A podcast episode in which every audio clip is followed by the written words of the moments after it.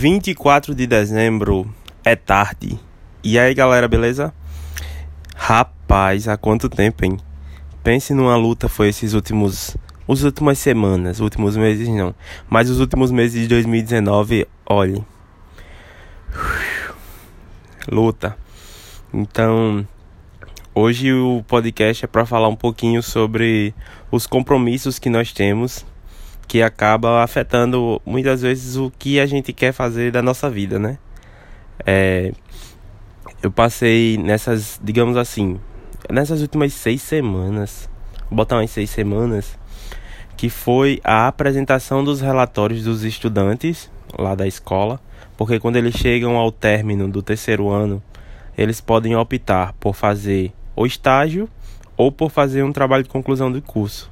Então a gente vai é, orientar os estudantes para que no final do ano eles apresentem um, o seu trabalho, né?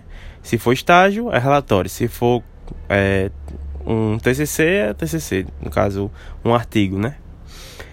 E pense numa luta. Desde outubro eu já estava recebendo alguns relatórios, mas as demandas vinham por cima, por cima, por cima, por cima. Uma avalanche e acabava que a gente não podia orientar da melhor forma possível. Aí a gente pegou uma semana no mês de novembro, acho que foi assim que acabou, assim que passou o Enem.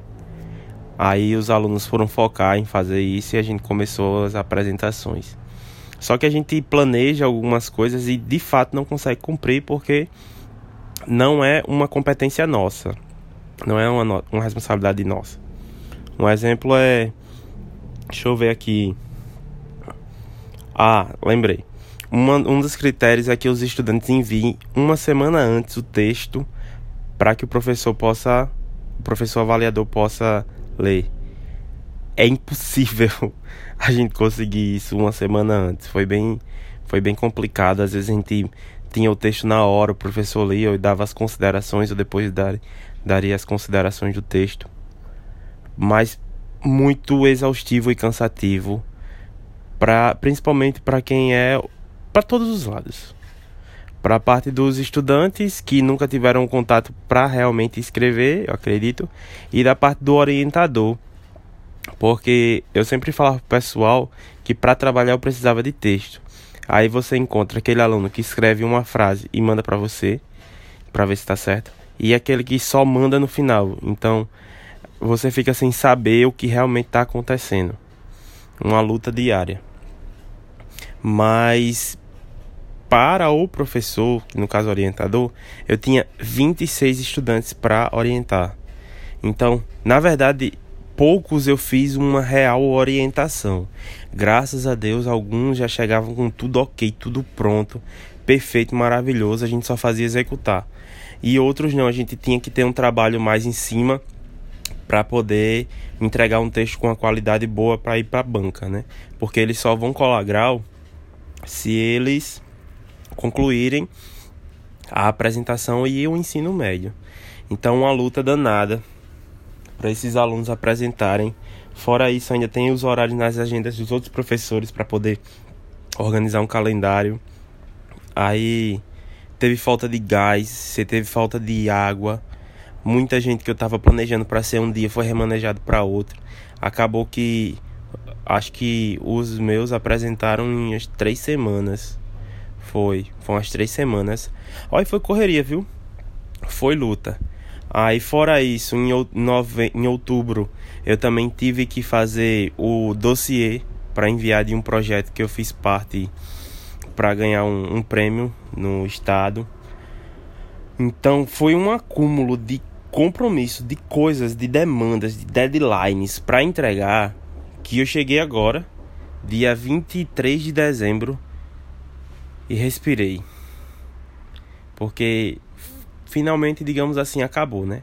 Não acabou 100%, porque eu ainda preciso atualizar as notas de algumas turmas do primeiro semestre, então vai abrir para mim ainda o sistema. Mas e também é, corrigir os relatórios do, da residência pedagógica, porque eu sou preceptor de um projeto da CAPES lá na escola. Então, a gente que tem compromisso, eu não digo que é só, só sou eu. a única pessoa. Existiam outros professores de outras áreas que também colaboraram com durante todo esse período, né? A gente se envolve mesmo. E esse se envolver, a gente deixa de lado tanta coisa, a gente deixa de lado é, o nosso relacionamento com a família, nosso relacionamento com os amigos, o nosso próprio relacionamento. Então, tipo, a gente deixa de lado tudo. E hoje, véspera de Natal. Ô, gente, peraí. Rapaz, dia 24, não é dia 23, não. Eita, resenha da bexiga. Mas muito louco aí, essas datas atemporais. Desculpem. A gente realmente para e consegue analisar que, digamos assim, a gente venceu. É, eu gosto muito de uma frase que fala que. Essa daí, não, não sei se tem autor não, tá danado. Mas é que Deus ele nunca dá uma, uma tarefa que a gente não consiga carregar. E esse ano 2019 foi assim, foi muito atarefado. Aí na semana passada tivemos o a colação de grau, né? Na verdade, eu ainda passei por uns estresses porque a gente lutou tanto para que os alunos eles apresentassem um relatório que se eles não apresentarem, eles ficam retidos no ano, ele reprova todo o terceiro ano, por mais que ele passe em todas as outras disciplinas, ele fica retido. Então, a gente luta para que eles apresentem, aí lindamente eles vão tudo para final final de espanhol, de matemática e, e português, que são português e matemática são disciplinas muito críticas. Então a gente fica nessa agonia para que eles sejam aprovados no relatório e descobre que o aluno não foi para a final porque não entregou um visto no caderno. Ai, é para contar até mil, mas graças a Deus a gente superou, a gente fez a colação de grau. Chorei muito nessa colação de grau porque essa turma que está concluindo, na verdade, como eu posso falar, é como se fosse um grande pedaço meu também que está saindo. Foram três anos vividos de fato. Foi um ciclo que se encerrou.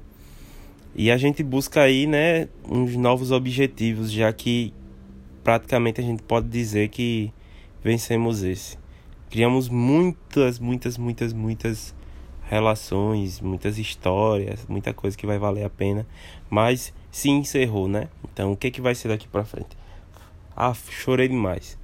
Porém, tinha uma estratégia para não chorar tanto quanto deveria. Mas a gente chegou, terminamos aqui, né?